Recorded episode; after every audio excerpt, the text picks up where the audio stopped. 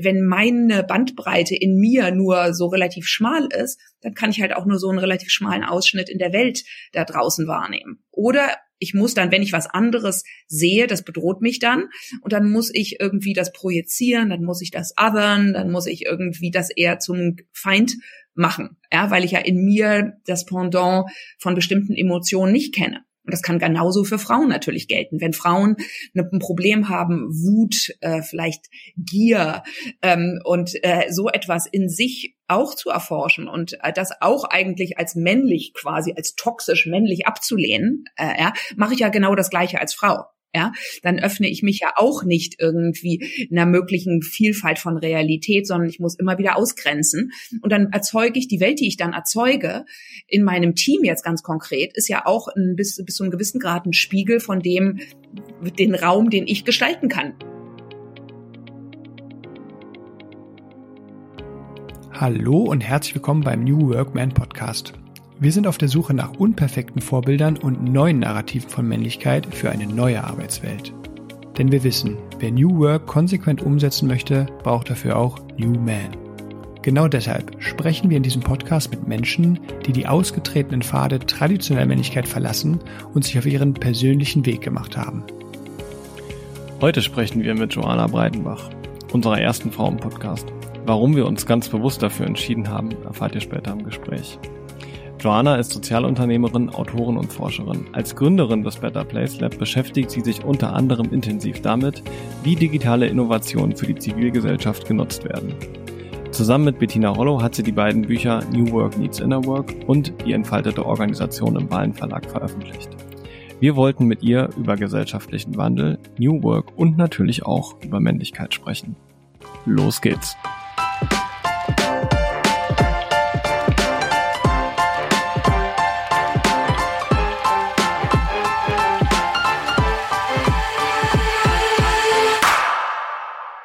Ja, herzlich willkommen, Joanna. Wir freuen uns, mit dir ins Gespräch zu gehen. Du bist die erste weiblich gelesene Person beziehungsweise Frau in unserem Podcast. Ähm, wieso das so ist ähm, und was wir uns dazu denken und erwarten etc. dazu später auch noch ein bisschen mehr. Als erstes würde ich dir gerne so ein bisschen Raum tatsächlich geben, um dich so ein bisschen vorzustellen. Wie wie bist du da hingekommen, wo du gerade bist? So, was sind so vielleicht Dinge, die, ja, über die du dich identifizierst, die dich geprägt haben? Und natürlich auch, was äh, hat dich neugierig gemacht, mit uns über Männlichkeit zu sprechen? Ja, vielen Dank erstmal für die Einladung. Ich bin natürlich wirklich gespannt zu hören, wieso ich äh, von euch als erste ähm, Frau ausgesucht worden bin. Ähm, also ich würde sagen, mh, mm, gut, ich bin schon ziemlich alt, deswegen haben mich natürlich ziemlich viele Sachen in meinem Leben geprägt. Aber mich hat natürlich meine Kindheit extrem geprägt in allen möglichen herausfordernden und auch irgendwie Potenzialen, die es gibt. Ja, äh, und ich empfinde mich sehr stark als jemand, der geprägt wurde durch die Kriegstraumata in Deutschland, durch äh, die Verbrechen des Dritten Reiches, also äh, dadurch, dass das in meiner Familie, in meiner Ursprungsfamilie nie wirklich aufgearbeitet wurde und aber als würde ich sagen, großer Schatten mitgeschwungen ist in vielem von dem, was da so passiert ist und bis heute ähm, meine Familie prägt, habe ich das schon als etwas empfunden, was meinen Lebensweg sehr stark beeinflusst. Äh, und äh, ich würde sagen, das ist erstmal eine was gewesen, was äh, ich was für mich sehr schwierig war, aus dem ich dann aber auch, weil ich dann halt mit meinen Mustern darauf reagiert habe, auf diese Schwierigkeiten, auf Schweigen, auf Taubheit, auf Nichtfühlen, auf ganz viele Aspekte, die ich dort mitbekommen habe, auf ein extremes Leistungsdenken, äh, über das wir bestimmt auch noch äh, zu sprechen kommen, mhm. dass damit natürlich auch in mir irgendwie so dann auch meine Superpower entwickelt wurde darüber, ähm, weil ich wusste, was ich nicht will. Ich hatte einen sehr, sehr starken starken Antrieb, auch in Form von Ängsten, Sachen zu verändern, äh, was zu gestalten in meinem Leben, wirklich ähm, was voranzutreiben. Und deswegen ist das so, ja, ich finde, je, je älter ich werde, desto weniger kann ich sagen, diese Entwicklung ist gut und diese ist schlecht, weil es kommt immer auf den Zeitraum an, äh, Zeitraum an, in dem ich sowas mir anschaue. Und ich würde sagen, ich habe schon in vielen Sachen auch eine sehr, sehr privilegierte Kindheit gehabt, ähm, materiell und bildungsmäßig. Ähm, ich bin in England äh, dann auch zur Schule gegangen, habe von daher sehr früh mir so den angelsächsischen Kultur und auch so Diskurskreis aneignen können. Habe dann in, in Amerika auch studiert äh, und in England. Also das war wiederum auch so eine Weltöffnung, die auch für mich prägend war. Mhm. Ähm, und ähm, dann gibt es natürlich ganz, ganz viele Sachen, so meine langjährige Beziehung. Ich bin seit wirklich, ich, oh Gott, ich muss mal 37 Jahren, glaube ich, mit meinem Mann zusammen. also echt krass lang. Ähm, und ähm, ich habe ähm, zwei Kinder, die für mich sehr, sehr wichtig sind, auch für meine Evolution wichtig waren. Und für mich ist auch meine Schaffen, also meine Kreativität als soziale Unternehmerin, als Autorin, als äh, Kulturanthropologin wichtig. Und als letzten Punkt vielleicht extrem wichtig in dem allen war auch für mich so eine Entdeckung, eine formalere Entdeckung auch von Spiritualität vor ein paar Jahren, äh, wo ich wirklich so einen neuen eine wirklich eine sehr neue Perspektive zu meinem Leben als sozial aktiver Mensch dazu gewonnen habe und seitdem sehr stark versuche, ähm, innere Prinzipien, auch so eine spirituelle Sensibilität, die sich sehr großen, letztendlich auch nicht beantwortbaren Fragen stellt, die zu integrieren mit, mit sehr, sehr praktischen Sachen. Ja, also mit Führungsthemen, mit wie arbeite ich zusammen, äh, mit dem Ganzen, was Bettina Rollo und ich dann mit New Work Needs Inner Work gestartet haben. Ähm, das vielleicht so als, ähm, als ein paar Punkte, die, die prägend sind und zu mir. Mhm. Und spannend, wie du, ähm, also danke erstmal für diesen äh, kleinen Überblick sozusagen in, in deiner Biografie. Ähm, Finde ich, also ich habe äh, interkulturelle Personalentwicklung studiert, ähm, habe deswegen auch so ein bisschen diesen Anthropologie, ähm, zumindest eine Einsicht da rein reinbekommen in das Themenfeld oder Fachgebiet und äh, ich hatte jetzt gerade noch mal gedacht, äh, spannend, dass du da in ähm, UK und äh, USA auch äh, unterwegs warst. Und hat das auch deine Studienwahl mit geprägt? Weil das ist ja ein Studium, was man interessanterweise gar nicht so häufig äh, auch antrifft und ich hatte mal den Eindruck, das kam so in einer Modewelle und ging dann wieder weg und dann kam es mal wieder so, also es ist ganz, ganz interessantes Studienfach, finde ich, weil das so ein, so ein Randgebiet ist, was dann aber manchmal ganz viel diskutiert wird und dann auch wieder gar nicht jahrzehntelang. Ja, das stimmt. Also äh, ich, ich habe angefangen äh, zu studieren in München und habe wirklich auch mit Kunstgeschichte angefangen. Und mhm. bin dann aber im ersten Semester auf dem Impuls von meinem damaligen WG-Mitbewohner, der dann mein Mann wurde, ähm, zu einem äh, ungarischen Kulturanthropologen Laszlo Wojda gegangen, der sehr interessant Anthropologie eben halt nicht nur als andere Gesellschaften aufgenommen hat, sondern der ganz stark auch historisch so die, die Hexenverbrennungen zum Beispiel in Europa, ja, die, die Ängste, kollektive Ängste äh, in der europäischen Geschichte anthropologisch erforscht hat. Und äh, dann habe ich plötzlich gemerkt, dass Anthropologie eigentlich ein so, eine so viel weitere Linse ist, auf die Welt zu schauen, als, ich sage jetzt mal, nur Kunstgeschichte, mhm. äh, die damals auch noch sehr eurozentrisch war, äh, dass so für mich dieses Wham, dieses Aufmachen von Welt plötzlich und auch ganz stark diese Erkenntnis, die ich, glaube ich, wirklich schon sehr früh hatte in meinem Elternhaushalt, dass die Welt auch ganz, ganz anders sein kann. Dass das, wie mhm. wir heute hier Kultur, Soziales, Politik, alles gestalten, eine mögliche Ausprägung von ganz, ganz, ganz vielen anderen Möglichkeiten ist. Und diese Freiheit, die gibt natürlich die Kulturanthropologie, weil sie dir zeigt, wie unterschiedlich Menschen Welt gestalten.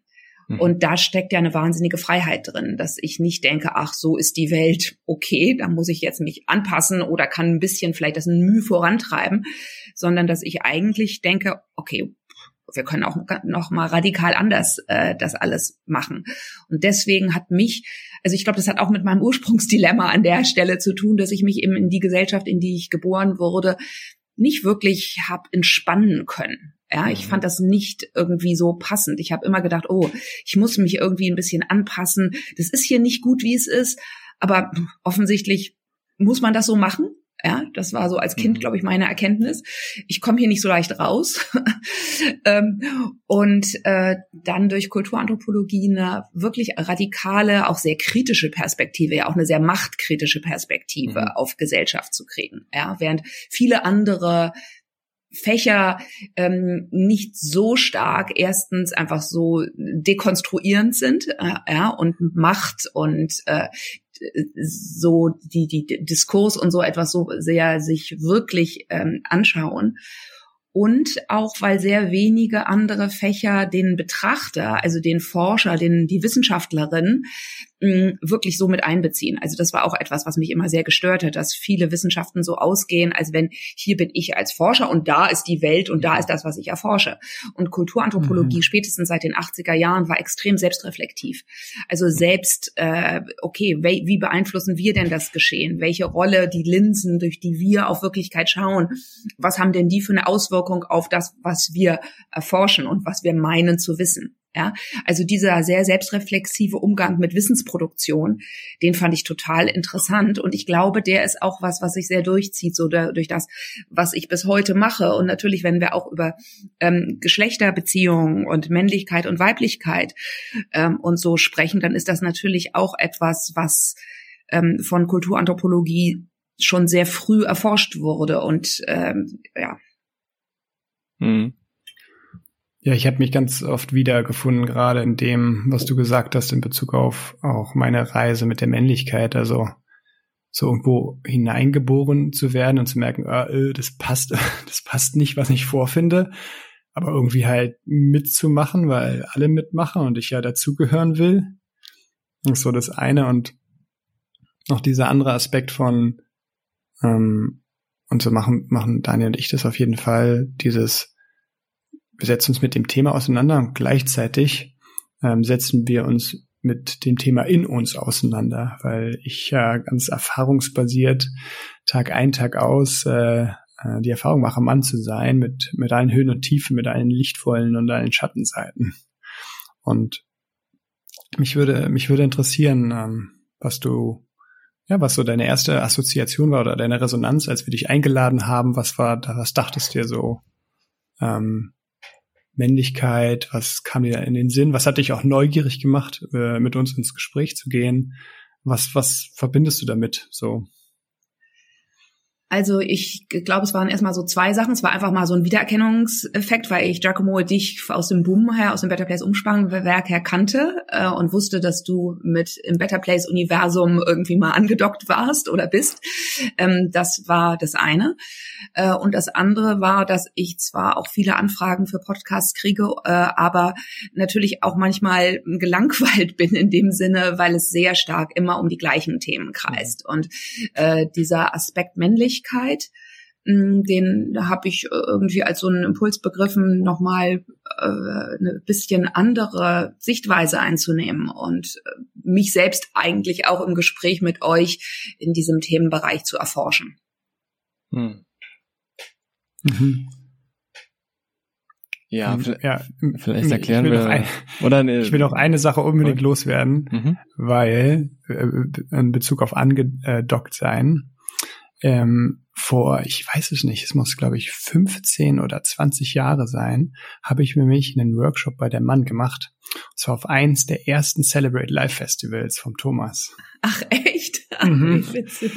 Und ich weiß noch, ich war so, ach was, ich, also ich habe meinen ersten Workshop bei Thomas, äh, ich durfte sozusagen mit, als ich volljährig war, zu meinem 18. Geburtstag tatsächlich, habe ich einen Workshop gemacht. Ich also da durfte man, muss man ja auch volljährig sein. Aber diese Celebrate Live Festivals, ähm, kannst du vielleicht auch gleich noch was zu sagen zum Thomas. Ähm, der, da bin ich mich mit meiner Familie immer äh, zusammen hin. Und ich weiß noch, wie wie diese diese Vorträge, ich weiß, ich weiß nicht mehr genau, was dein, ich glaube, dein Mann hat irgendwas zum Thema Bildung gemacht damals, ich weiß es nicht mehr genau. Ja, kann sein, er hat und, mit Margaret Rasfeld ja viel zusammengearbeitet in Schule im Aufbruch und es kann sein, dass er da zur Bildung was gemacht hat, ja. Ja, irgendwie so. Und dann war, dann hatten wir da so Spiral Dynamics Workshop und sind in dieser großen Reithalle irgendwie so durch verschiedene Felder. Und ich war so 16, 17, ich war so, das war so, also es war eine große Faszination, ne, also naja, und äh, das wollte ich unbedingt noch loswerden, weil das irgendwie mich so ein bisschen auch mit dir irgendwie immer verbunden hat. Also auch wenn wir uns nicht viel auseinandergesetzt haben, aber das war immer so dein Mann und du, und das war irgendwie immer so, ja, irgendwie immer da, weil das mich sehr inspiriert hat, diese Zeit auch, mich mit mir auseinanderzusetzen. Ach ja, schön. Okay. Ja, genau. Ich meine, vielleicht, weil wahrscheinlich sehr viele Menschen nicht Thomas Hübel kennen, über den wir hier sprechen. Ne? Also das ist, ich habe Thomas vor so zwölf, dreizehn Jahren kennengelernt. Äh, und äh, das ist ein moderner spiritueller Lehrer. Ähm, der mich sehr geprägt hat in dem, wie er auf Welt sieht und wie er Zugang hat auch zu anderen ja, Bereichen des Bewusstseins äh, und wie, aber wie er das verbindet mit einer absolut tiefen Menschlichkeit und auch einer durchaus psychotherapeutischen Dimension, wo er ständig mhm. immer arbeitet. Auf der einen Seite sehr stark äh, mit ähm, ja so, so so der Schöpfung und mit mit Urgrund oder Gott oder wie man das auch immer jemals nennen möchte, auf der einen Seite und mit dieser sehr transzendenten, transrationalen Beziehung auch äh, und as den Aspekten von Welt äh, und auf der anderen Seite eben mit einer sehr tiefen Erforschung von psychologischen, menschlichen Dynamiken, von Traumatisierung und gerade insbesondere von kollektivem Trauma. Und ich glaube, ich war durch meine Geschichte mit der deutschen Geschichte und dadurch, dass ich das so für mich als so eine so eine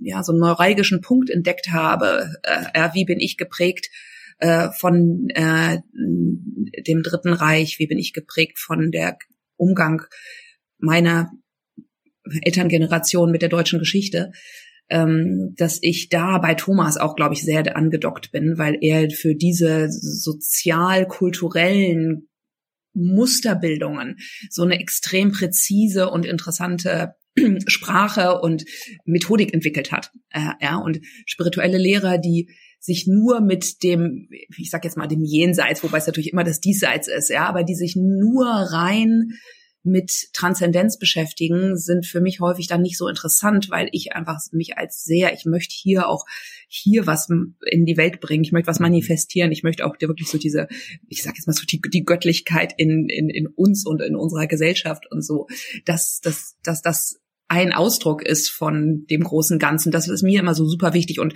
der Thomas Hübel verbindet das einfach für mich auf eine ganz tolle Art und Weise. Mhm ist, vielleicht hacken wir da doch noch mal rein, auch gerade wenn das für dich okay ist, weil ich finde, ähm, ich habe es mir eben auch notiert und dann hatte ich es irgendwie wieder vergessen.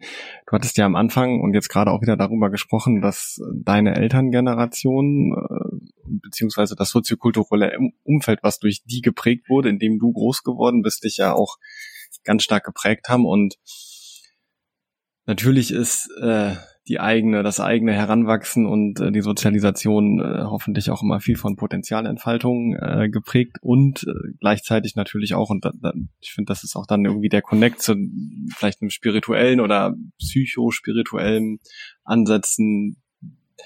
So, natürlich gibt's auch traumatische strukturelle Bedingungen, die ne, ähm, in Gesellschaft wirken. Und ich finde es ganz auch jetzt gerade in diesem Podcast spannend, weil wir, das ist schon fast ein Muster.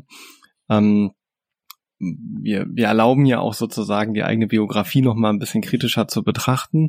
Und mir fällt auf, dass wir, du bist ja ein paar Jahre älter als wir beide, ähm, und wir sind ja sozusagen die Generation danach wieder, die nur noch moderiert oder mediiert sozusagen über eine Ecke dann von diesen Erfahrungen über unsere Eltern wiederum äh, mitbekommt. Und mir fällt auf, dass die Personen deiner Generation das ganz häufig als prägendes Element ihrer Sozialisation, Kindheit ähm, äh, berichten. Wir hatten ja auch ähm, schon ja an den Axel Dubinski hier, der da ganz viel auch zu macht, auch so Traumaarbeit und äh, dazu berichtet hat. Und da würde mich nochmal interessieren, weil du das ja auch so prägnant an den Anfang gestellt hast, ähm, wenn du magst, was äh, sind da Erfahrungen, die bei dir aufpoppen, sozusagen vielleicht auch noch aus deiner Kindheit oder Jugend und was sind aber auch Wege des Auflösens oder des Verwandelns, wenn ich das, wenn, wenn der Begriff stimmig ist, weiß ich nicht, ne, sonst nimm gern anderen, äh, wie du heute darauf blickst. Hm. Ja, so wenn ich so da dahin spüre in diese Thematik, dann ist das so ein bisschen ein uferloses Ding. Deswegen überlege ich gerade, was mhm. äh, interessante Stränge wären, die den Rahmen hier nicht sprengen.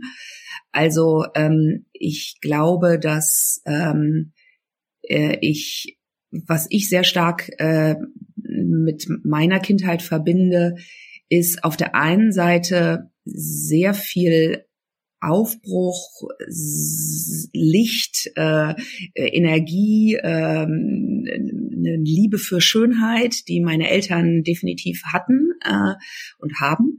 Beide sind noch, beide sind Mitte 80, aber leben noch. Ähm, und auf der anderen Seite aber eine sehr eingeschränkte Wahrnehmung von Welt, wo ganz, ganz viele Themenbereiche ausgespart wurden und auch ganz viele Emotionen ausgespart wurden, wo es einfach sehr stark darum ging, zu funktionieren, äh, zu leisten, ähm, und wo äh, meine Eltern so sehr mit sich selbst beschäftigt waren, mhm. immer in dem Managen ihres eigenen Chaoses als Kriegskinder, äh, die im Krieg 38 und 40, also kurz vor dem Krieg mhm. äh, und im Krieg geboren wurden, äh, dass sie so viel in sich managen mussten und keine Möglichkeit hatten, wirklich das mit anderen zu reflektieren, dass ich als Kind mich sehr, sehr alleine gefühlt habe, dass mhm. ich äh, wusste, ich kann mit meinen Ängsten, mit meinen äh, Themen irgendwie, mit meiner ganzen Gefühlsbreite nicht wirklich bei ihnen landen sondern ich muss mich selbst sehr früh managen. Ich muss selbst sehr früh für mich sorgen, weil wenn sich niemand um niemand anders ich kann mich bei niemandem entspannen, weil mein ganzes Umfeld ist so angespannt. Ja, also ich finde das, ich habe das auf einer sehr Nervensystemebene wahrgenommen. Ja, ich würde sagen, meine Ursprungsfamilie ist schon irgendwie so eine Hochstromsteckdose. Äh, ja. Hm. Ähm, und, und diese Nervenanspannung, die ist etwas, die ich in mir so gut kenne, die bedeutet, dass ich meinen Körper weitgehend abschalte auch. Äh, ja, das habe ich natürlich jetzt in den letzten Jahren einfach immer mir mehr zurückerobert. Ja, aber ich würde sagen, ich bin die ersten 20 Jahre meines Lebens super mental durch die Welt gelaufen, weil mein Körper viel zu überwältigt war von all dem, was er potenziell oder was er gespürt hat. Und deswegen bin ich sehr, sehr in den Kopf gegangen und habe mhm. sehr mein Intellekt äh, als Instrument äh, geschärft, was ich auch nach wie vor liebe. Ich, ich finde, die Welt der Gedanken und die Welt der, äh, das, die, die mentale Welt ist eine faszinierende Welt. Und zugleich war ich irgendwie so ein bisschen abgeschnitten. Ja, ich habe mhm. einfach ganz viel von mir nicht wirklich mitbekommen. Und das empfinde ich als so eine der der der Legacies. Äh, mhm. Und ähm, noch einen anderen Punkt vielleicht auch, dass ich in meiner Ursprungsfamilie nicht gelernt habe, wirklich ähm, etwas, ja, also das, das, und ich meine, ich will jetzt, äh, ich habe ja vorhin gesagt, es gibt so wenig so, was richtig und gut ist. Und dennoch mhm. empfinde ich, dass es im Holocaust einfach wirklich so etwas gibt. Das ist so das, ne, das, ne, das ist so die, die, das, das, das Böseste, so an das ich rankommen mhm. kann.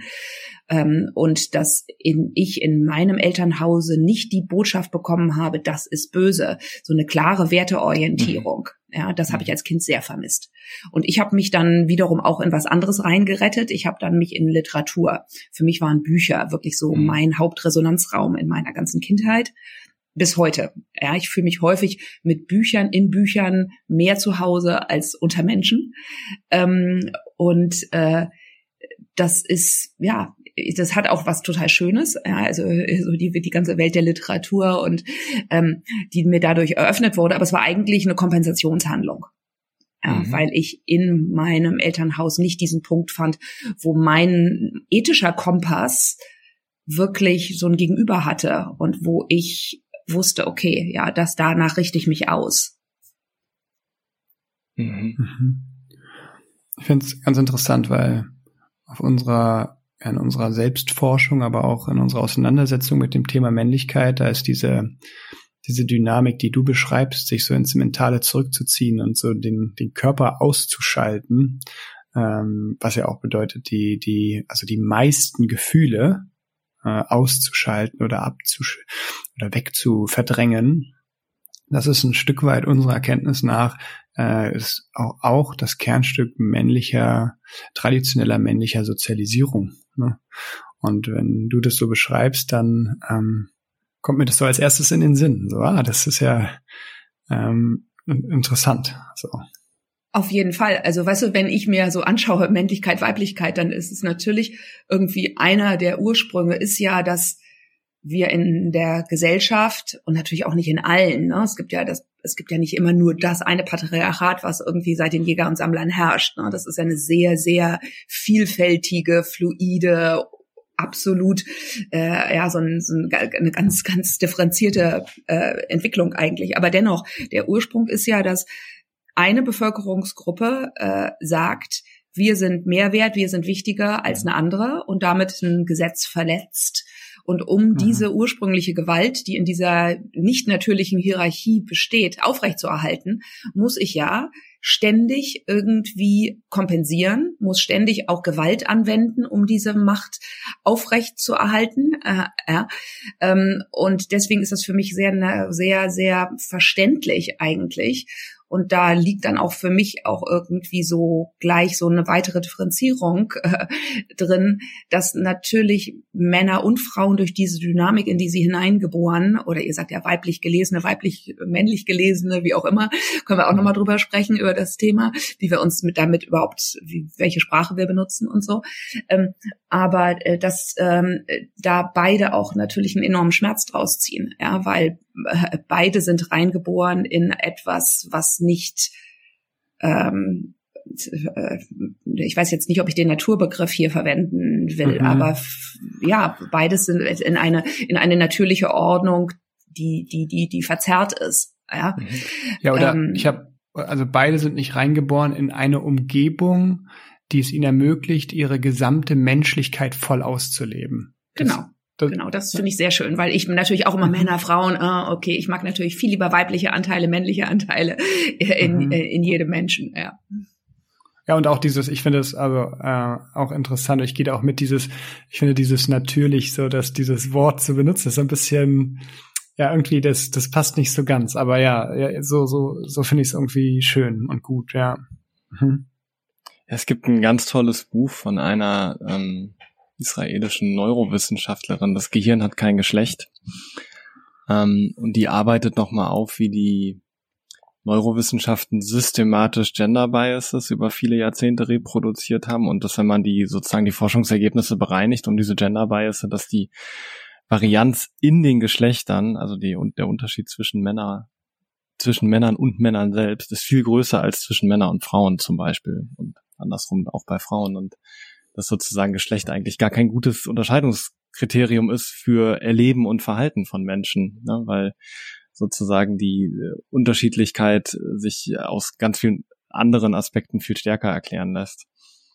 Das stimmt, das stimmt natürlich auch. Du hast ja am Anfang erwähnt, dass du interkulturelles Personalwesen studiert hast. Das stimmt natürlich auch für die interkulturelle Dimension, nicht? Also wir wissen auch, dass die Unterschiede innerhalb von Bevölkerungsgruppen, die wir zusammen clustern, äh, äh, ja, insgesamt, äh, dass die Unterschiede innerhalb dieser vermeintlich homogenen Gruppen, die Deutschen, die Muslime mhm. oder was auch immer, wesentlich größer sind als eigentlich zwischen äh, Gruppen. Ne? Mhm. Und das ist immer, wo werfen wir unseren Schlag Schlaglicht drauf, eher mhm. auf die Unterschiede, auf die Gemeinsamkeiten, welche Unterschiede zementieren wir, auch gerade jetzt, ne? also in jeder Situation, wo wir dabei sind, alte toxische Muster aufzubrechen und zu versuchen, die zu dekonstruieren, ist die Gefahr ziemlich leicht, glaube ich, neue Grenzziehungen äh, aufzurichten, die dann aber genauso, die können vielleicht strategisch eine Brücke sein, aber nicht mehr. Ja, die sind nicht eben natürlicher,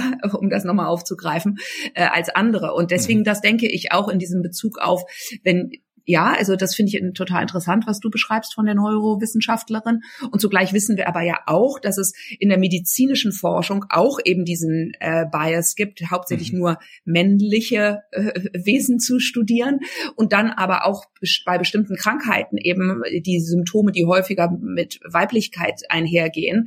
Ähm, ich glaube bei Herz-Kreislauf-Erkrankungen. Ne? Es gibt ja verschiedene Krankheiten, wo wirklich auch, das würde ich jetzt sagen, das biologische Geschlecht auch wiederum eine Rolle spielt. Und mhm. ja, also ich finde es interessant so, wenn wir jetzt, wenn wir in der Gender-Debatte ist es so, als wenn man manchmal auf jeden Fall, als wenn man äh, die Biologie gar nicht mehr äh, reinbringen kann. Äh, und ich würde mir wünschen, dass wir einfach ein differenziertes Bild dafür gewinnen, wann bestimmte biologische Faktoren eine Rolle spielen und wann die natürlich überschrieben werden. Und äh, ja, und ich glaube, da wissen wir noch viel zu wenig insgesamt in diesem großen Bereich. Ähm, ähm, und das ist auch nicht mein, da muss ich auch dazu sagen, das ist nicht mein Expertenbereich.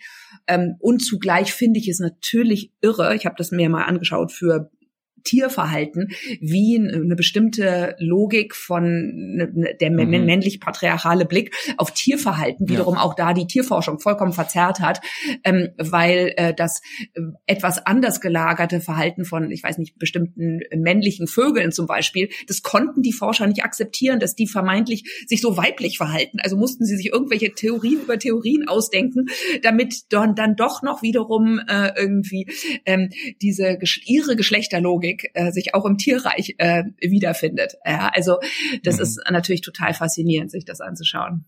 Ich glaube, es war ein großes Problem, als man rausgefunden hat, dass der Seepferdchenmann auch Kinder kriegen kann.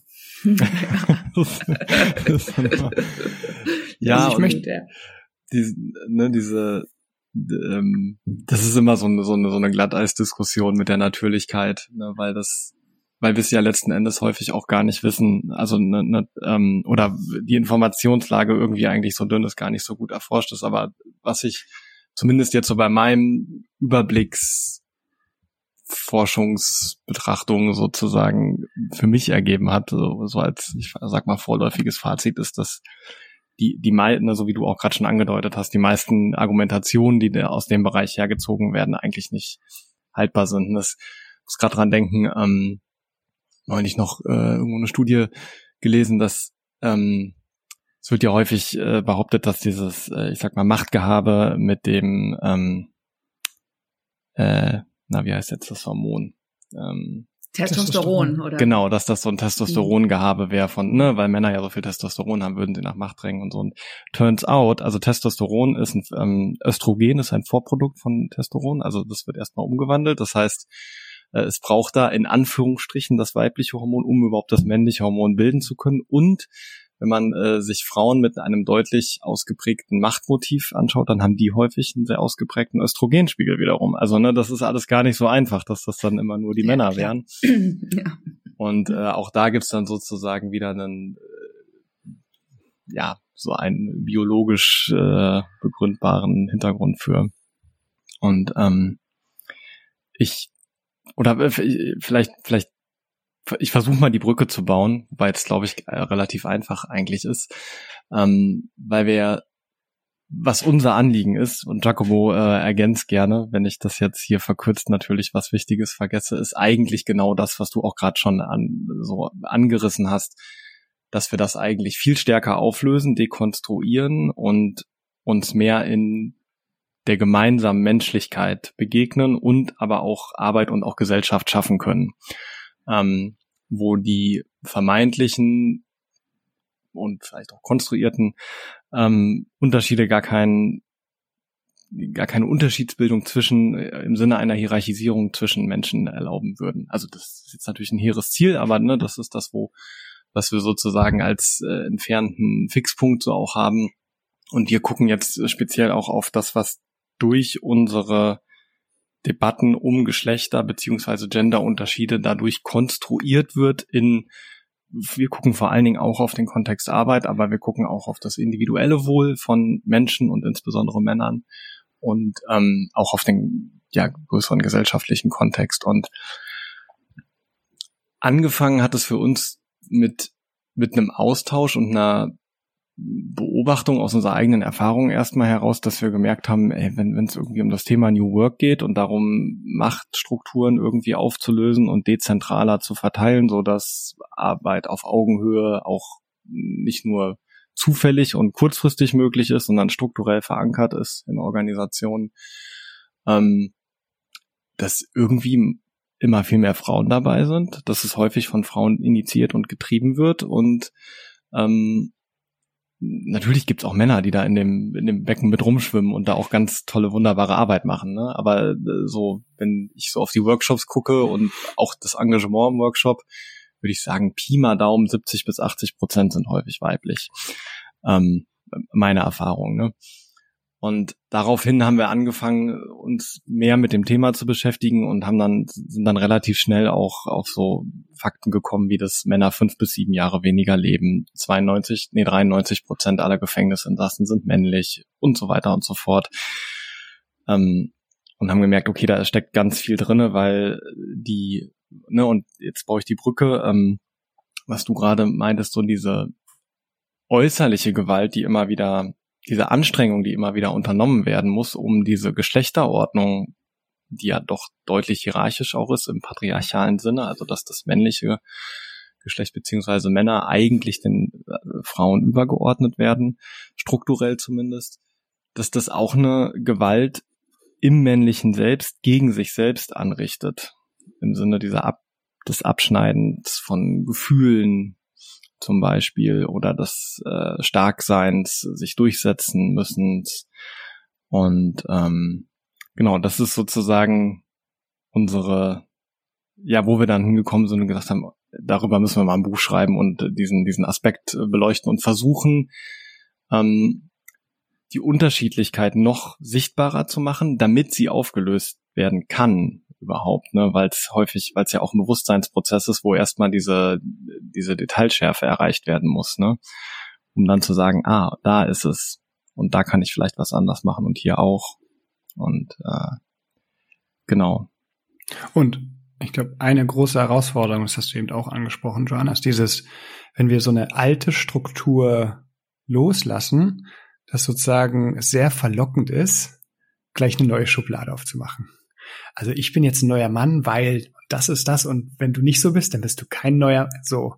Und wir haben das auf dem Schirm und versuchen damit umzugehen und darum ist es für uns auch so, ja, das ist so ein bisschen die Exploration. Okay, wie, wie schaffen wir denn, das Alte loszulassen, was herausfordernd ist, was wirklich herausfordernd ist.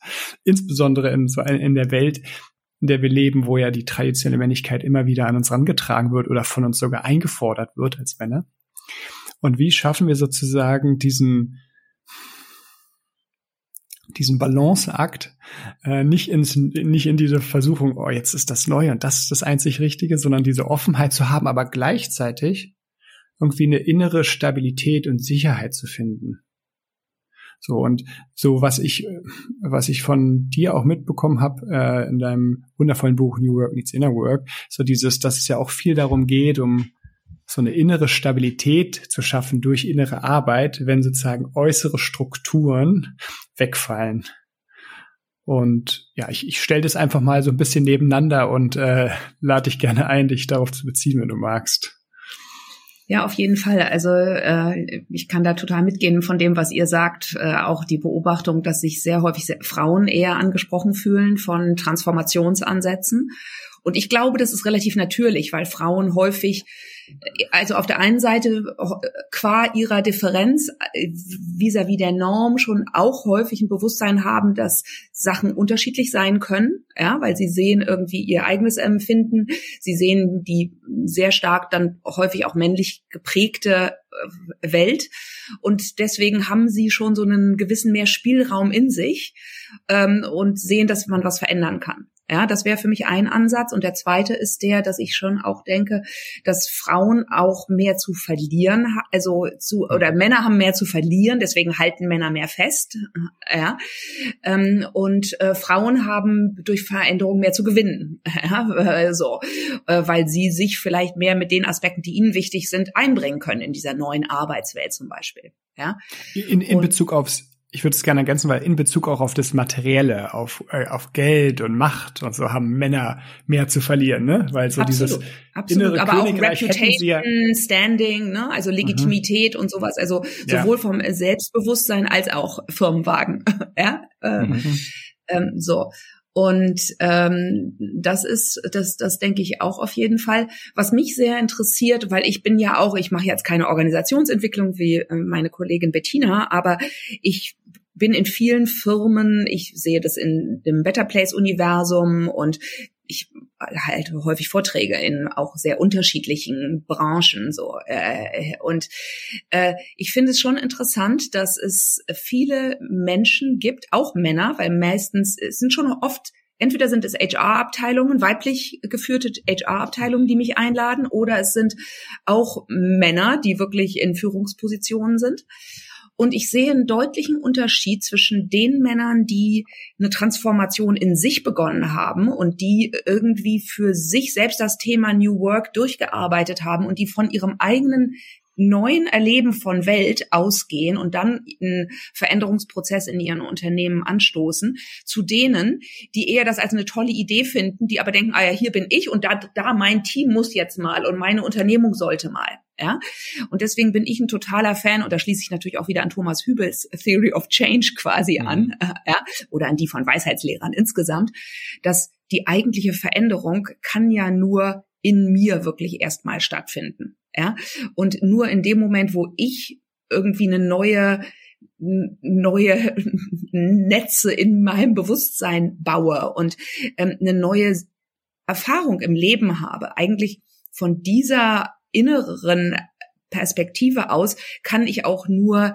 die Welt im Außen prägen. Ne? Weil ich meine, die Korrelation, weshalb müssen wir so viel Inner Work machen, aus in meiner Meinung jetzt, wenn wir in so einer Transformationsphase sind, ist ja, dass meine Wahrnehmung, ich habe ja nur meinen Körper als Wahrnehmungsinstrument und alles, was ich in mir selbst nicht wahrnehmen kann, was ich in mir ausgrenzen muss, was ich nicht fühlen kann in mir, kann ich ja auch in der Außenwelt nicht wahrnehmen. Ja, also es ist eine totale Resonanzbeziehung zwischen dem, der ich bin als Mensch, als Wahrnehmungsinstrument und dem, was ich dann im vermeintlich draußen sehe. Ähm, und äh, wenn ich, äh, äh, wenn meine Bandbreite in mir nur so relativ schmal ist, dann kann ich halt auch nur so einen relativ schmalen Ausschnitt in der Welt da draußen wahrnehmen. Oder ich muss dann, wenn ich was anderes sehe, das bedroht mich dann und dann muss ich irgendwie das projizieren, dann muss ich das othern, dann muss ich irgendwie das eher zum Feind machen, ja, weil ich ja in mir das Pendant von bestimmten Emotionen nicht kenne. Und das kann genauso für Frauen natürlich gelten. Wenn Frauen ein Problem haben, Wut, äh, vielleicht Gier ähm, und äh, so etwas in sich auch zu erforschen und äh, das auch eigentlich als männlich quasi, als toxisch männlich abzulehnen, äh, ja, mache ich ja genau das Gleiche als Frau ja, dann mhm. öffne ich mich ja auch nicht irgendwie einer möglichen Vielfalt von Realität, sondern ich muss immer wieder ausgrenzen. Und dann erzeuge ich die Welt, die ich dann erzeuge, in meinem Team jetzt ganz konkret, ist ja auch ein, bis, bis zu einem gewissen Grad ein Spiegel von dem, den Raum, den ich gestalten kann. Äh, ja, und äh, und ich finde es sehr interessant. Ich glaube deswegen, wir brauchen viel mehr auch dann Männer, die so eine tiefere Transformationsprozesse machen, damit sie sie auch authentisch wirklich in ihren Unternehmen ähm, anleiten können. Und natürlich brauchen wir sowieso mehr, dann mehr Frauen, die aber auch wirklich, und die hatte das ja vorhin gesagt, also auch Frauen, die sich mehr die nicht so leistungsorientiert sind, die vielleicht dann mehr beziehungsorientiert sind, ja, oder die diese an, unterschiedlichen Anteile gut in sich verbinden, weil es geht ja nicht entweder oder, es ist ja nicht entweder Leistung oder Beziehung.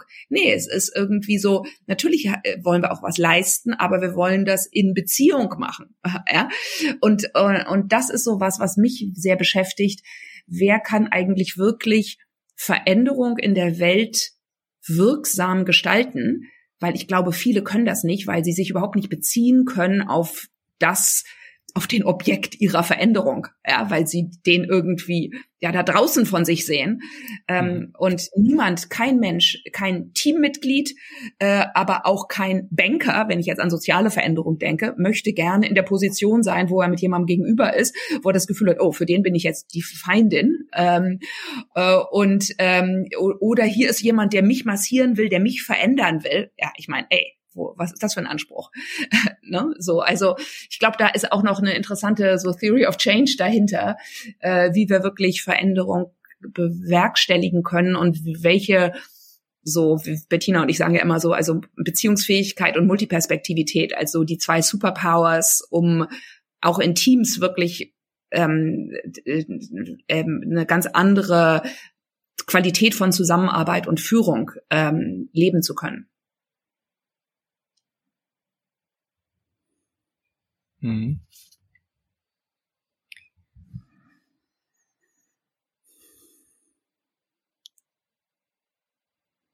Jaco?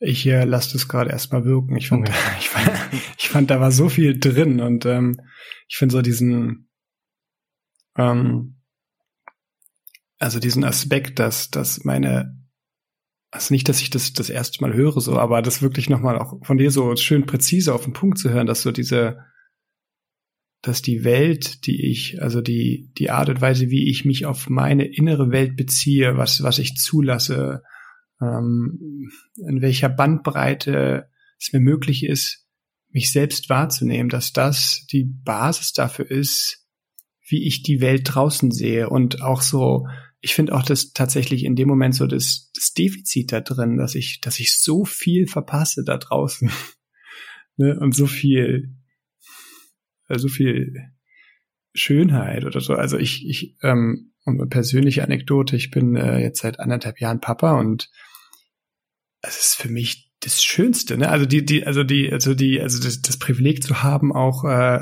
äh, viel Zeit mit meiner Tochter zu verbringen und so, also in guten wie in schlechten Zeiten. Ich möchte sie jetzt nicht glorifizieren, das ist auch manchmal richtig tough und stressig und nervig, aber so, wo es gibt so Momente, ich weiß nicht wieso, aber sie sie, sie singt gerade zurzeit immer so dieses Hia, Hia, Ho, ja. Und sie muss es einfach nur singen und ist wirklich, es explodiert. Ich kann, es ist so viel Gefühl in mir, dass es schon zu viel ist. Einfach bei so ein paar quiekenden Worten.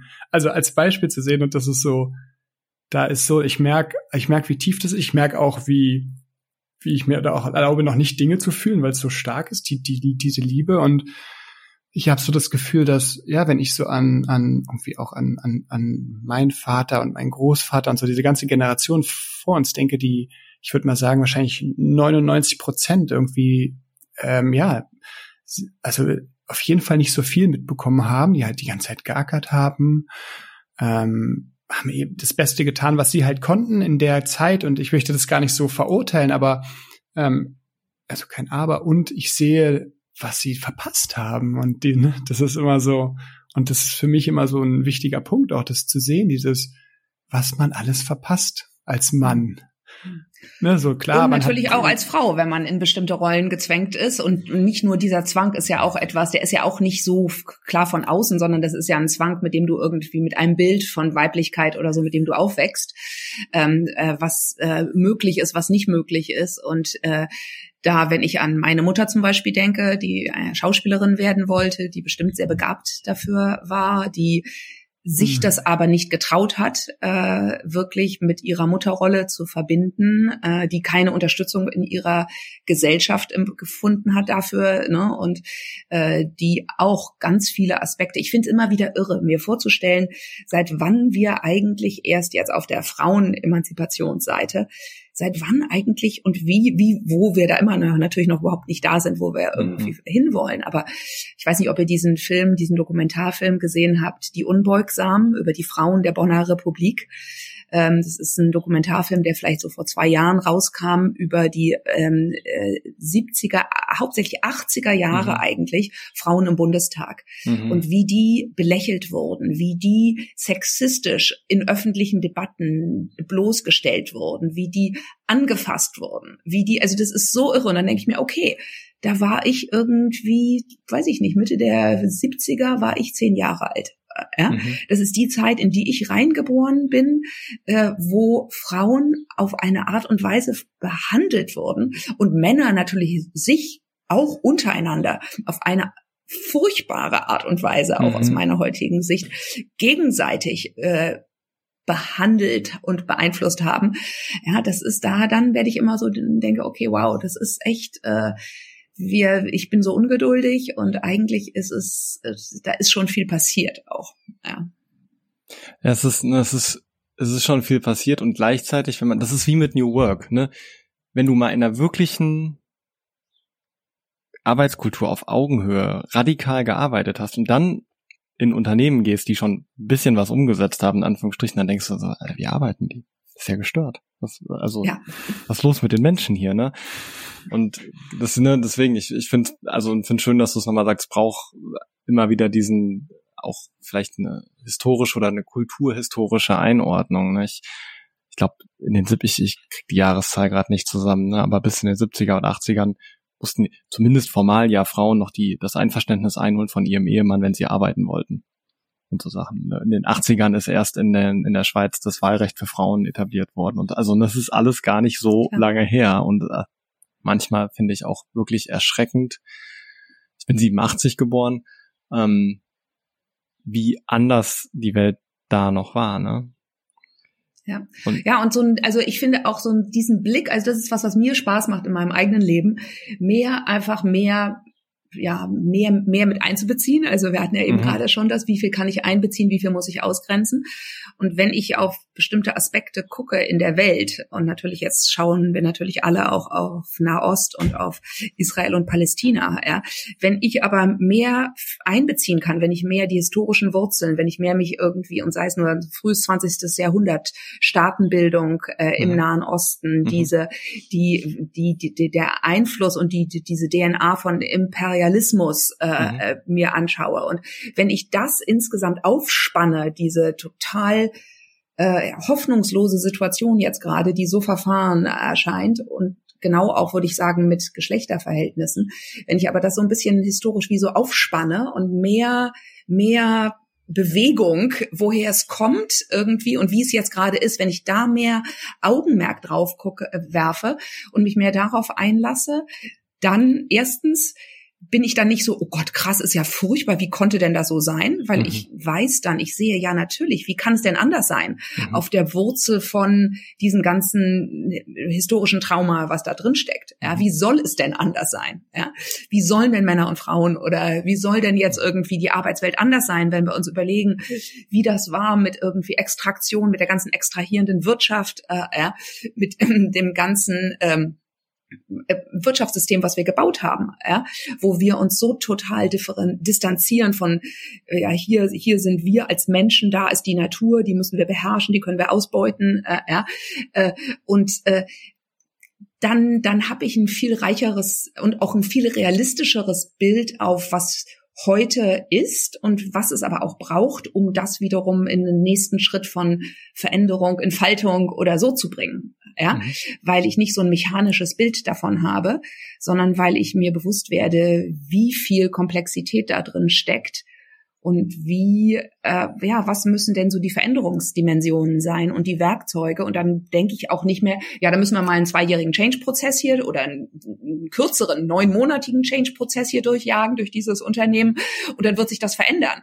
Ja, ein Unternehmen, was vielleicht mitten im äh, in der frühen Industrialisation äh, gebaut worden ist, was noch die DNA der Gründungsväter meist äh, eigentlich fast immer äh, drin hat, was im Zweifel im Holocaust und im Dritten Reich irgendwie äh, eine sehr bestimmte und nicht durchgearbeitete Geschichte mhm. hat. Also wenn wir uns Unternehmenskultur ein bisschen mit einer so einer historischen Tiefe anschauen, dann glaube ich, dann kriegen wir da so viel mehr auch noch reiche Daten, äh, die wir einbeziehen können in wie wir Arbeitskultur, Geschlechterbeziehungen und sowas auch verändern können, beziehungsweise Räume gestalten können, in denen Veränderung stattfindet. Ja, weil ich glaube ja nicht daran, dass wir was in dem Sinne verändern können, sondern ich glaube nur, wir können Konditionen schaffen, in denen dann etwas, was sich verändern will, sich wiederum zeigt.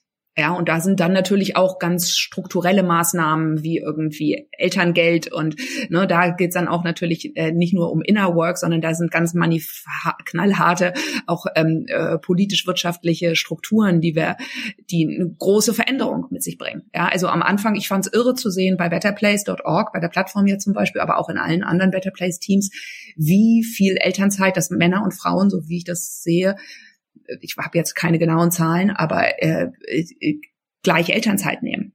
Mhm. Ja, äh, und das ist ja in sehr vielen Unternehmen heute, da wisst ihr viel mehr drüber als ich, aber das ist ja noch immer so, dass dann die Frauen meistens längere Auszeit nehmen äh, als Männer. Ne?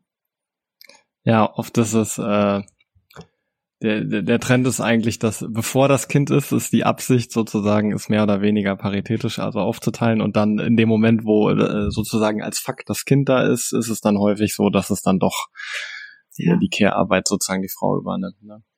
Ja. Ich, äh, ja, ich würde den Punkt nochmal aufgreifen, äh, auch das, und das hängt oder ist vielleicht auch verknüpfbar mit der Arbeit, die, die du und die ihr bei, mit Better Place macht. So, irgendwie die, die Businesskultur, die wir selbst geschaffen haben und die wir ja auch selbst immer wieder stabilisieren und kreieren, und das ist ja ein äh, sozusagen gemeinschaftlicher Akt, ähm, der sicherlich natürlich weit über die deutschen Landesgrenzen, also das ja auch global natürlich ähm, geht. Und lokal gibt's dann natürlich immer so seine Besonderheiten, aber so dieses eine viel stärker auf das Gegeneinander zu achten als auf das Miteinander und das, was zwischen Organisationen passiert, passiert auch zwischen Menschen in der gleichen Organisation, finde ich. Und musste gerade daran denken, ich habe mal als ähm, Student habe ich Wohnmobile verkauft ähm, und war dann auf einer Messe da als Verkäufer äh, unterwegs und dann äh, habe ich für ein, so um die Ecke einen Bekannten gearbeitet, der hat, der hat so, ein, so eine verkauft Wohnmobile im Saarland und ähm, dann kam irgendwie jemand und äh, aus Norddeutschland und wollte ein Wohnmobil kaufen und äh, dann habe ich gesagt, er soll lieber zu dem und dem Händler gehen, der steht ja direkt neben mir, die, die haben auch die gleichen Klamotten an auf so einer Messe und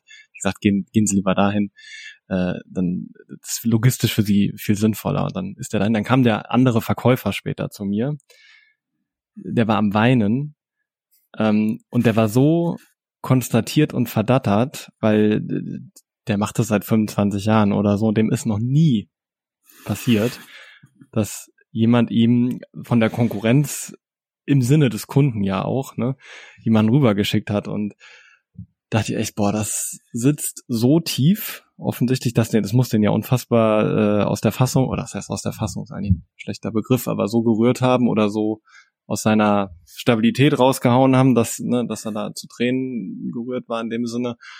Ähm,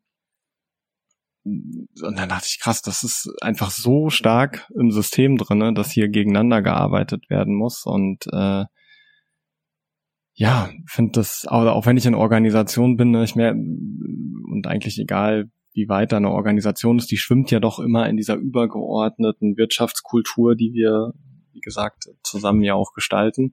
Ähm, also die ist gestaltbar, finde ich. Ähm, die einfach auch stark nach männlichen Prinzipien. Also das äh, ne, sind dann natürlich häufig Männer, weil Männer über 70 Prozent der Führungspositionen und umso weiter hoch wir in Organisationen gehen, umso mehr ähm, sind geprägt wird. Und ich, da ist auch, also ne, da ist halt auch wieder dieser Connect zu einem männlichen, wo das männliche nicht gesund sich sozusagen in der Welt zeigt, leider. Ja.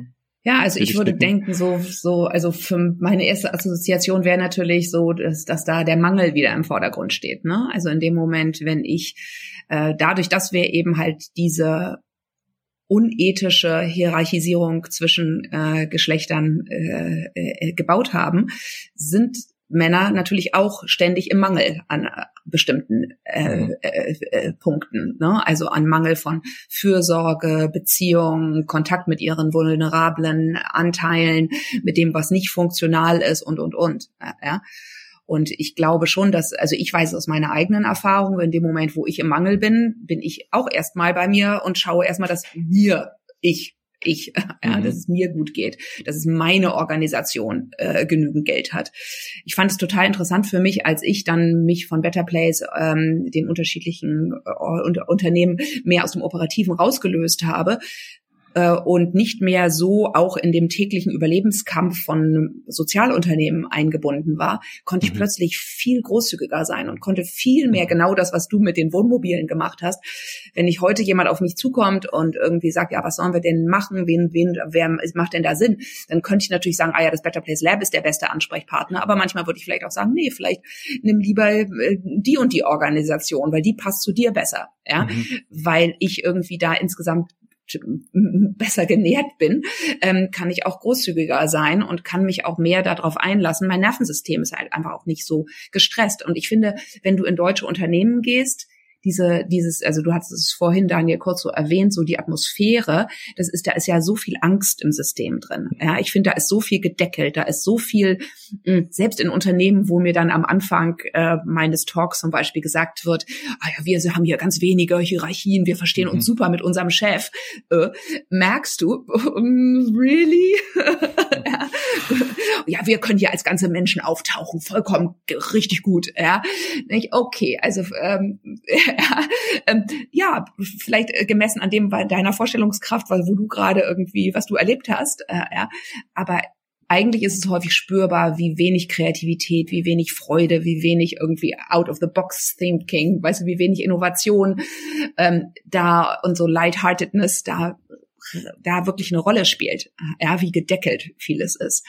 Und in so einer gedeckelten Atmosphäre äh, dann äh, wirklich sich, das ist natürlich auch für ein Nervensystem keine schöne Einladung, sich zu entfalten, sich zu zeigen, kreativ zu werden, großzügig zu sein und sowas. Ja, also wir haben da wirklich eine, eine Kultur gebaut, in der sich sehr vieles von dem, wie wir halt in der Welt sind, zeigt. Das ist ja immer ein irrer Spiegel von, von, von Gesellschaft.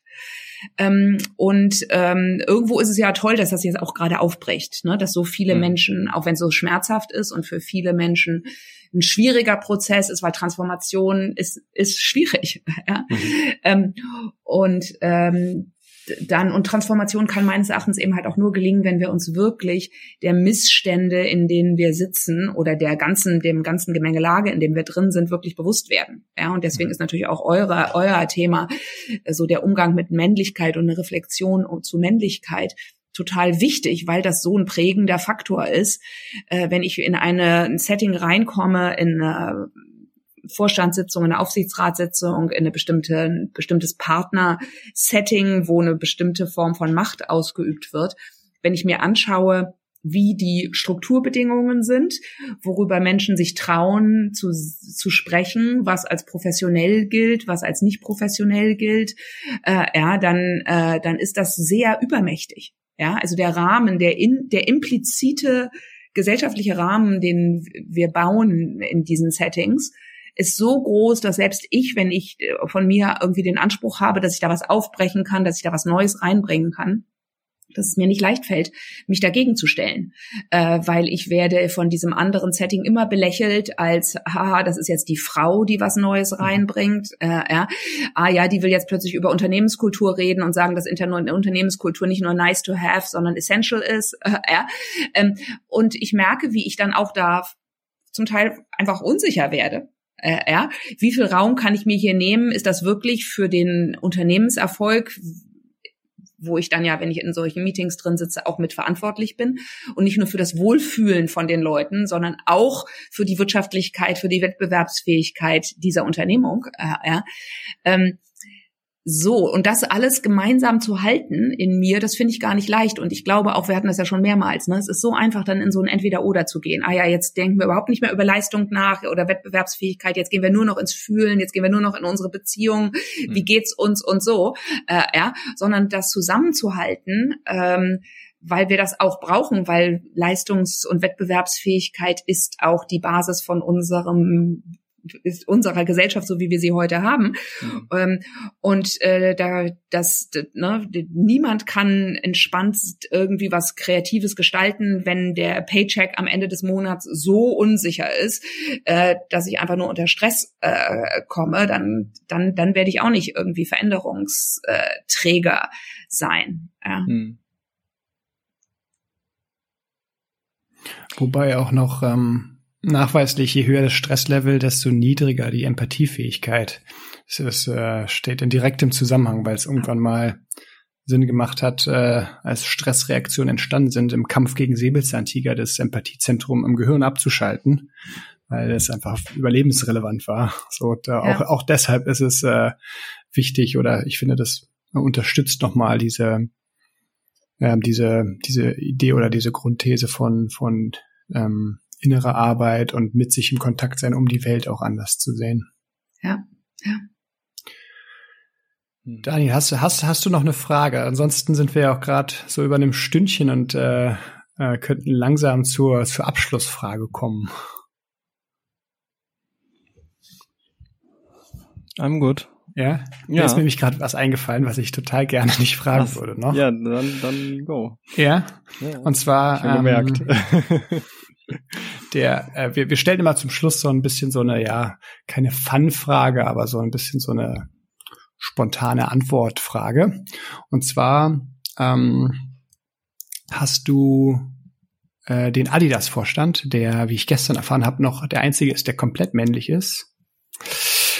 Der hat dich gebucht für, für, für einen Tagesworkshop zum Thema Männlichkeit. Ja. Und äh, der Titel ist noch total fancy, also irgendwie cool, komme ich jetzt nicht drauf, aber ähm, was, was würdest du mit denen machen? Was, was fällt dir so als erstes ein, so spontan?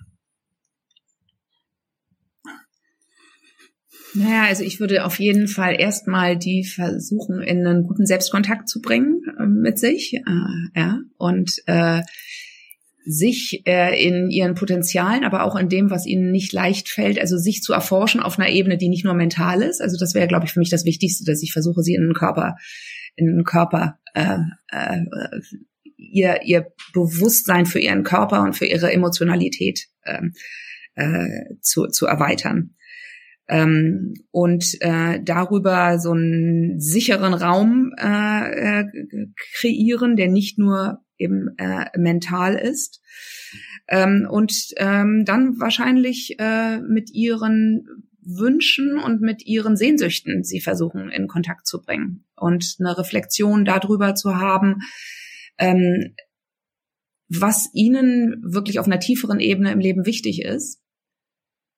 Ähm, und ähm, und dann würde ich wahrscheinlich meine Freundin Bettina anrufen, weil die viel mehr Workshop-Erfahrung hat als ich und sagen, Bettina, was würdest du machen, wenn du den rein männlichen Adidas-Vorstand vor dir hättest? Welche Übungen würdest du sagen, funktionieren in so einem Setting besonders gut? Und dann würde mir Bettina im Zweifel drei Bullet Points schicken und dann würde ich aus der, ja, weil ich glaube, so ein Crowdsourcing und so eine, so, so etwas, so nicht nur denken, dass alles aus mir kommen kann. Äh, und wahrscheinlich würde ich dann auch einen männlichen Trainer einladen, weil ich würde nicht nur das als Frau alleine machen wollen, sondern ich würde dann da auch in einer gewissen Polarität stehen und vielleicht mich wirklich auch bemühen, die unterschiedlichen Aspekte, also möglichst ein multifacettiertes Bild zu äh, gestalten. Ja, weil ich kann, glaube ich, für bestimmte Formen von Männlichkeit kann ich auch ein gutes Rollenvorbild sein, weil ich ziemlich viele männliche Anteile in mir ganz gut entwickelt habe. So meinen eigenen Willen, mein eigenes Vorankommen wollen, äh, ja. Und andere Aspekte fallen mir schwerer. Ja. Ähm, und äh, da würde ich deswegen da so äh, darauf äh, ähm, achten. Ähm, und ich, ich, ich, ich versuche immer mehr irgendwie so in dem Moment ja Menschen einfach so diese diese Verbindung, was ich schon an einer Stelle gesagt habe. So wo bin ich wirklich der Change Agent in mir, den ich für den Wandel im Außen sehen möchte? Ja. Und ich habe neulich, und vielleicht als eine Parallele dazu, als letztes, ich habe neulich mit einem großen Unternehmen äh, einen, gearbeitet, einen Vortrag einfach gehalten auf so einem Leadership-Seminar. Und wir haben danach reflektiert, was bräuchte es, weil der ein großer Faktor für deren Wettbewerbsfähigkeit ist, dass sie wirklich richtig sich ernsthaft darum bemühen, äh, CO2-neutral äh, zu werden. Mhm. Ähm, und äh, wir haben dann erforscht, was wäre es eigentlich, wenn die Motivation der Mitarbeiter nicht nur daran gekoppelt wäre, dass sie ihr Unternehmen dadurch wettbewerbsfähiger machen und ihren Arbeitsplatz sichern, mhm. sondern dass sie selbst ihre eigene Beziehung zu Nachhaltigkeit und zur Natur auf einer anderen Ebene erforschen und sehen, eine, eine Erfahrung davon kriegen, dass sie ja nicht getrennt sind von Natur, sondern dass sie Natur sind und dass mhm. die Art und Weise, wie sie mit sich selbst umgehen, der, mhm. die, der, der, der Leistungsdruck, den sie sich selbst machen, die Konkurrenzverhalten in den Teams und so etwas, dass das eigentlich ein Muster ist, was wir jetzt eins zu eins dann eben halt im Klimawandel und in der Zerstörung mhm. von Biodiversität und so etwas sehen.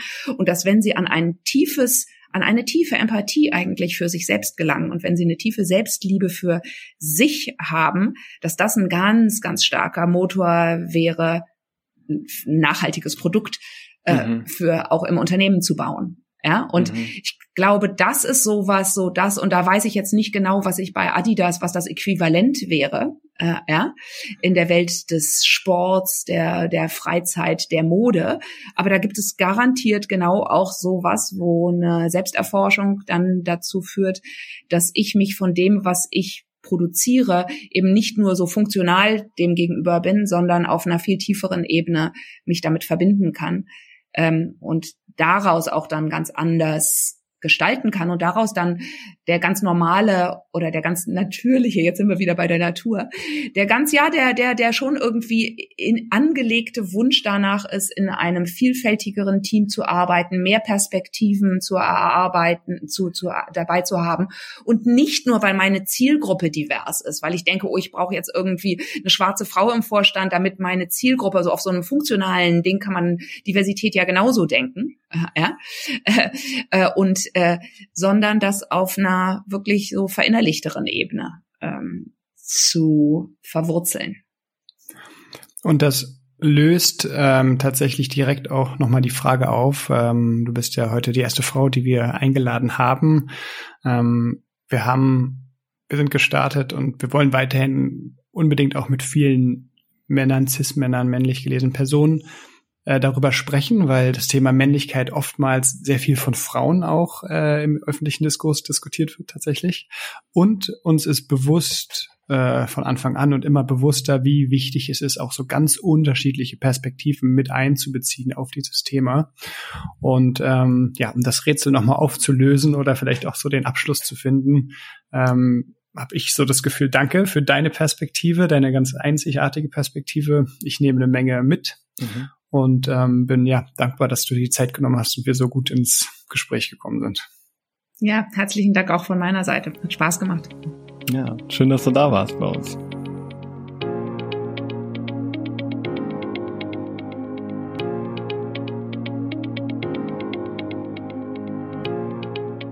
Giacomo, wie geht's dir mit dem Gespräch? Was halt nach?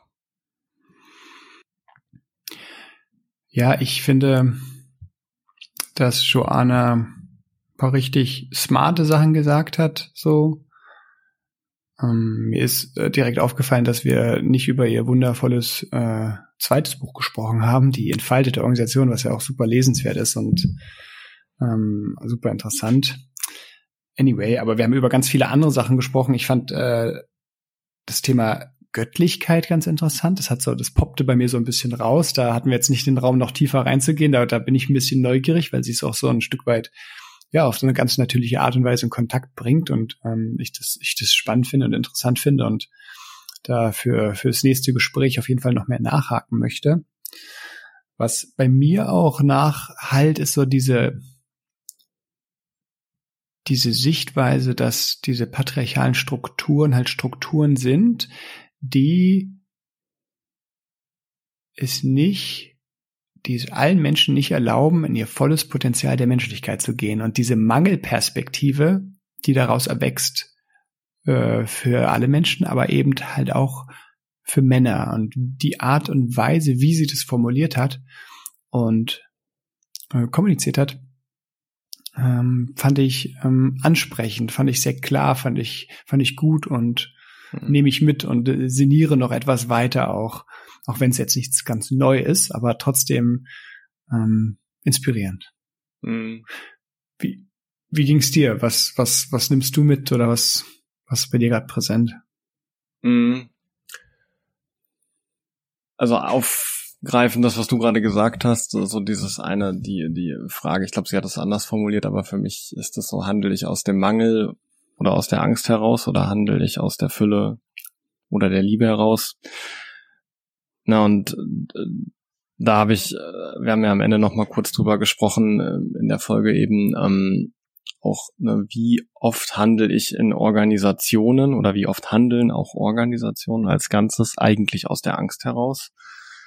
Und da konnte ich dann doch aus meinem Erfahrungskontext zumindest echt viele, sind da mal viele Situationen aufgepoppt, wo ich dachte, ja, das ist äh, und das, wie du gerade auch nochmal verknüpft hast äh, mit diesen patriarchalen Strukturen, dass die sozusagen einfach immer wieder dazu einladen, auch da reinzugehen, in Angst, Mangel und dann mit allem, was dann äh, daraus resultiert.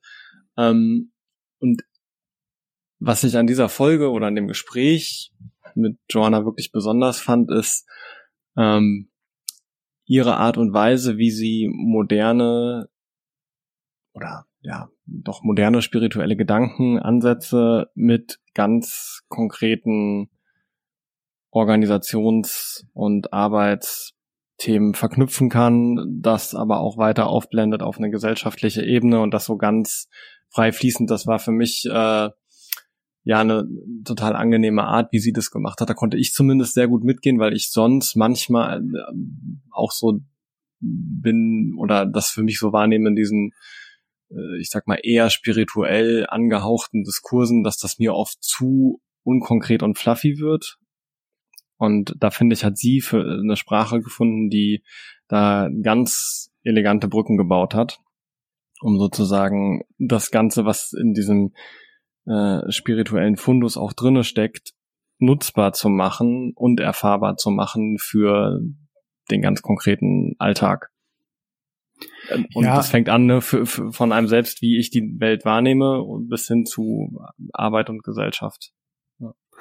Voll. Und dieser, dass es so, dass es nicht so esoterisch ist. So, das ist für mich immer so das, so differenziere ich das gerne zwischen mhm, Esoterik mhm. und Spiritualität. Ne? Mhm. Esoterik ist so ein bisschen aufgepustet, so ein bisschen abgehoben und irgendwie diese, ja, diese Gedanken, dass es da was Größeres ist, in das wir eingebettet sind. Ne? Da mhm. muss man einfach nur äh, nachts in den Himmel schauen und einem wird es klar. Und aber diese, so diese Idee auch mitzunehmen in die tägliche Arbeit, in das Gestalten von Beziehungen und Systemen, das ist ähm, ja, ein ganz, ganz interessanter Punkt. Mhm. Und der wiederum auch sehr viel mit Männlichkeit zu tun hat. Ne? Vielleicht sollten wir dazu auch nochmal eine Folge machen. Haben wir bei Axel so ein bisschen darüber äh, mhm. auch reflektiert in der Folge davor. Die lohnt sich auf jeden Fall auch nochmal zu hören für alle Zuhörenden, die da so ein bisschen nochmal reingehen wollen, ähm, ja, nehme ich auch mit als Idee, da vielleicht nochmal auch zu fokussieren. Ja, ja ich fand's echt cool. Also, genau. Ich glaube, mehr Joanna Breidenbach würde der Welt gut tun. In welcher Form auch immer. So die Gedanken, Ideen, äh, ja, finde ich. Und äh, ganz wertvolle also ganz viel hat sich gedeckt mit anderen Folgen hier im Podcast und ähm, ich finde es ja trotzdem auch nochmal eine ganz andere Perspektive hier und da reingebracht und äh, ja, schön, dass Voll. bei uns war. Und ich finde, Ronna Breinbach hat unserem Podcast gut getan und ähm, darum auch an dieser Stelle, äh, ich habe es schon eben angesprochen, an alle Zuhörenden, wir sind ähm, auf der Suche auch nach Interviewpartnern, die, ja, sage ich mal, die vielleicht ähm, irgendeine Form von Beeinträchtigung haben, die sozusagen irgendwie vielleicht eine andere Story haben, also als die in Anführungsstrichen der Mainstream etc. etc. Ähm, wie auch immer, also so ein bisschen ja neue Perspektiven reinbringen vielleicht. Ähm, die sich unterscheiden von den wundervollen Gästen, die wir bisher auch schon hatten, aber trotzdem so diese Vielfalt auch reinzubringen, weil das etwas ist, was uns auch ähm, schon immer am Herzen liegt und auch noch mehr am Herzen liegt. Also, oder die Umsetzung ganz konkret in, in dem weiteren mhm. Verlauf unserer Podcast-Reise. Ja, und es dürfen auch Interviewpartnerinnen sein, wie ihr merkt. Ja. Ähm, genau, wir haben das äh, Format bewusst geöffnet und ja, wie immer freuen wir uns natürlich über eine positive Bewertung, über Kommentare und das Teilen dieser Folge. Wenn ihr Fragen oder Anregungen habt, könnt ihr euch gerne melden bei podcast at newworkman.de, man mit E im Plural geschrieben. Ich, ich finde, du hast was ganz sagen, Wichtiges, du hast was ganz Wichtiges vergessen, Daniel. Und zwar sagst du immer ganz schön so, aber das Wichtigste ist, dass Ach ihr so. das Thema in Kontakt bringt. Und ich finde, das, das fehlt hier. Ja, das ist, das ist auch so. Also wenn ihr die Wahl habt zwischen zwei Sachen, ich lasse eine Bewertung da oder sprecht mit Freunden, Freundinnen drüber, dann sprecht lieber drüber, aber wir freuen uns auch über Bewertungen. Und zack, das Wohnmobil ist jetzt auch wieder von dem anderen, an den anderen Verkaufsstand äh, gewandert. Äh, genau. Aber, okay, cool. Ja. ja. Tschüssikowski und klar. danke fürs Zuhören und bis bald. Bis zum nächsten Mal. Ciao.